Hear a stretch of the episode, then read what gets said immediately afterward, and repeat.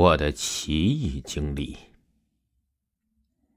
中秋季节的某天，记得那天阴沉沉的，但是也没有下雨。加班回去已经晚上十一点了，从一楼走上四楼只有楼梯，而且楼梯灯坏了，整个灯没有光，只能摸黑上楼。楼梯和房客的房间是相对独立的，黑暗和恐惧稠稠的，仿佛实体。摸着黑，还没有走到二楼。实在是忍不住了，我给家里打了个电话：“妈妈，我在这里一个人住着，很害怕，你过来陪我住一阵子吧。”“好的，好的，女儿没出什么事吧？我下个礼拜就过来。”我站定在二楼的转角处，“妈妈，没什么，就是有点儿。”那个害怕两个字还没有传出口，我突然听到了听筒里传来了嘶啦嘶啦的杂音，就好像小的时候收音机在转台的过程中信号还不稳定传来的那种滋啦滋啦的声音。但这个过程还没有持续一秒，逐渐的就能听到听筒对面传来了一个女性的声音，她在哭，可能是我妈感觉不对劲儿，我半天没出声，很着急的在那边问。女儿，你怎么了？我缓过神来。妈妈没事，我都好，别担心。您先订票来陪陪我吧。你先挂吧，我还有事儿。我妈松了一口气，答应下来，转眼“嘟”的一声挂掉了电话。可是那个女性哭的声音并没有停，听筒里她还在哭，一边哭一边还在说着些什么。也不知道是出于什么心理吧，黑暗之中的我既没有上楼，也没有下楼，就那么静静的站在二楼的拐角处听着电话。没有任何房客路过，只有我。我想听清楚他在说什么。他在说：“我没有办法，我真的没有办法。我没有办法，我真的没有办法。”听清了他一直重复的这句，我反而冷静下来，忍不住问了一句：“究竟是发生了什么事呢？”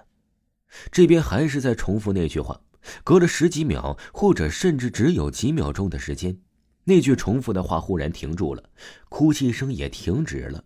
在静默一瞬间的之后，听筒中传来了无比清晰的一句：“那就这样吧。”没有任何预兆的，听筒再也没有了声音。愣了一瞬，我快步冲回了房间，关上了门，按住狂跳的心，拨通了幺零零八六。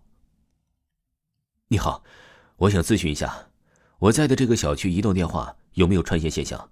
是不是这个信号基站出了什么问题啊？你好，我查过了，你这个小区没有其他人报过有穿线的问题，而且这附近的线路都是好的，可能只是偶然。哦，这样啊。那我想问问，嗯，对方挂了电话以后还会出现串线的情况？女士，那是不会的。电话只有在接通过程中才会出现串线的现象。你讲的这些情况啊，不能完全排除，但是在一般情况下是不可能发生的。好的，谢谢，没有其他问题了。挂完电话，坐在屋中，虽然灯打开的很亮，屋子里还是静悄悄的。平时不间断的风声，今天不知道为什么也安静了下来。高架上的车流很少，偶尔才有一声喇叭声打破沉默。第二天、第三天，一天一天的就这样平静的过去了。五天以后，他的妈妈也就来着行李到杭州陪着我住。可能是因为屋子里多了一个人，也有可能我的注意力被转移了。我再也没有听到那个洞口传来了呜呜呜的声音。妈妈对我住这里既表示不满，也表示心疼，花了很大的精神把屋子里收的是舒舒服服的。我的心情啊也平复了下来。妈妈来到杭州的第一个周末晚上，朋友找我去唱歌，我和妈妈打好了招呼，晚饭前就出发，准备啊去吃饭唱歌。等吃完饭、唱完歌，走到大街上准备打车，已经是晚上十一点多了。拿起手机，我才发现手机呀有起码五个未接来电，全都是妈妈打过来的。K 歌的地方实在是太吵了，这五个电话啊，我是一个都没有听到。心中一惊，赶紧给妈妈回过去。妈，怎么了？你先快点回来吧，别的都不要问了。等一下，我在大路的路口等你接你。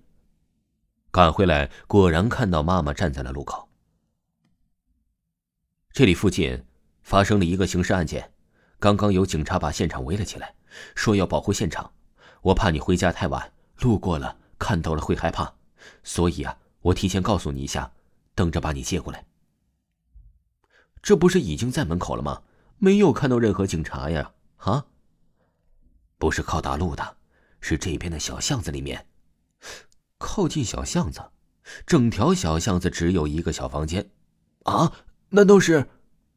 不知道为什么，我不太敢继续往下想。出了这样的事情，妈妈是再也不敢让我住在这附近，当时就紧锣密鼓的帮我找新的可以搬的小区。不到半个月，我就搬进去了，离我不是很远，但是远离这片农村房的集聚地。或许是因为这些恐惧，我甚至没有去追究。出事的那个是不是那个站街女？最主要的，也许是因为搬家的过程中，妈妈无意中听人说过，听邻居说，人都死了好几天了，像是熟人作案。路边来来回回那么多人，也没觉得有异样。最后还是因为实在是太丑了。再后来，我又查了下，二零一三年底。在我接到这一通串线电话的前一年，全杭州已经基本部署了 4G，宽带质量、速度都非比寻常。更遑论串线这种电话时代，时不时的会有小状况了。有关这个事情啊，还有个小尾巴。二零一九年的某个春夜，兜风又路过了这一片，发现农民房间早已经被拆空，整片地方显得是空旷整洁。